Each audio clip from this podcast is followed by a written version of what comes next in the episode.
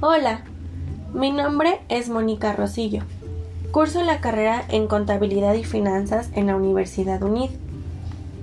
En esta sesión hablaré sobre los conceptos básicos del capital contable, su clasificación, emisión de acciones, reglas de evaluación y presentación de las acciones, utilidades retenidas y efectos de la inflación sobre el capital contable.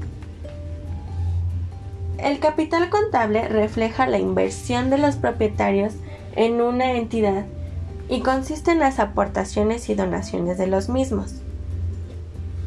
El capital contable se compone en el balance general de una empresa junto con el activo y el pasivo. Es decir, se muestra lo que posee en un momento determinado y a su vez muestra la capacidad que tiene para ser autofinanciable. El cálculo del capital contable es la diferencia resultante del activo menos el pasivo, dando como resultado una financiación. Por este motivo, también se le denomina al capital contable como patrimonio de una sociedad. Composición del capital contable. Los elementos que componen al capital contable de una empresa son capital social, reservas del capital, Capital de trabajo. Pérdidas resultantes de la actividad. También aparecen dividendos para repartir entre propietarios y socios. Clasificación del capital contable. Capital contribuido. Son las aportaciones de los socios o accionistas que conforman una empresa. Capital ganado son las cuentas que resultan de la operación del negocio, es decir, cuentas que acumulan resultados de una organización. Algunos ejemplos son la utilidad del ejercicio, la pérdida del ejercicio, utilidades retenidas y resultados del ejercicio anterior. Ahora bien, pasemos a la emisión de acciones. Estas son aspectos de emisión de acciones, como la cantidad, características de acciones, valor y suscripción. Toda emisión de acciones puede revocarse o modificarse por la Asamblea General antes de ser colocados o suscritas en los estatutos para su emisión.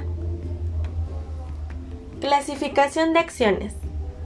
Acciones ordinarias dan derecho al titular a participar en los beneficios de la empresa como cobrar dividendos y votar en las juntas generales de la compañía. Acciones preferentes. Es el valor patrimonial sobre las acciones comunes respecto al pago de dividendos. Acciones de voto limitado. Dan derecho a votar en determinados temas de la empresa.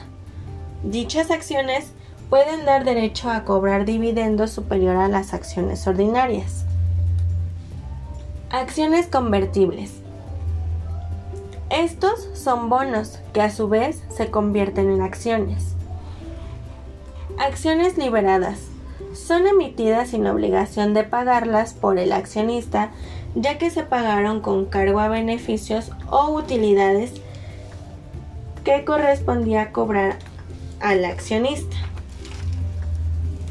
Las reglas para presentar las acciones son Considerar si se registró la partida al valor pactado originalmente. Debe evaluarse a su valor nominal. Debe ser evaluado a su costo de producción. Considerar su valor equivalente. Reconocer los descuentos comerciales deducidos, pero sin deducir los de descuentos por pronto pago debe evaluarse a costo de adquisición. Debe realizarse con el suficiente detalle para mostrar cada elemento del capital contable, estando en primer lugar el capital contribuido, seguido de los elementos que integra el capital ganado. Utilidades retenidas. Son la parte de los dividendos obtenidos por la empresa pero no se reparten entre sus socios o accionistas.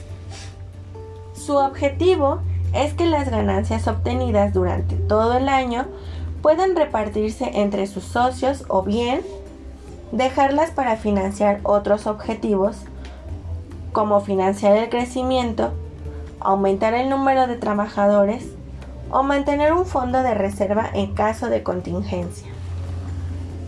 Las utilidades retenidas se calculan restando a los ingresos los gastos, obteniendo una ganancia neta.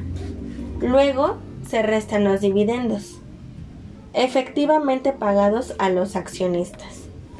El saldo restante serán las utilidades retenidas. Efectos de la inflación en el capital contable. Los efectos pueden ser subvaloración de inventarios, subvaloración de los activos fijos, insuficiencia de amortizaciones y depreciaciones para las reparaciones oportunas, fijación de costes erróneos, beneficios ficticios, descapitalización, dificultades en el manejo de efectivo, hechos que permiten medir la hiperinflación. Las operaciones de compra y venta se acuerdan en moneda extranjera. Las tasas de intereses, los precios y los salarios están atados al índice de precios. Si una o más condiciones se cumplen, entonces procede la reexpresión de estados financieros. Solo se podrá suspender este proceso de reexpresión cuando las condiciones hayan desaparecido o al menos no sean profundas. La norma internacional de contabilidad dispone que la información financiera en economías hiperinflacionarias se reexpresen bajo las siguientes pautas. Vigencia. Para los estados financieros que se inicien en el primero de enero. Alcance.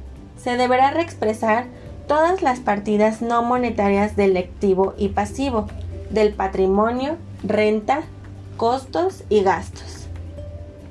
Índices. Prevé el uso del índice de precios al consumidor. Ámbito. Aplicables en todas las empresas. Incluye sucursales y subsidiarias de sociedades extranjeras. Pérdida o ganancia por exposición a la inflación.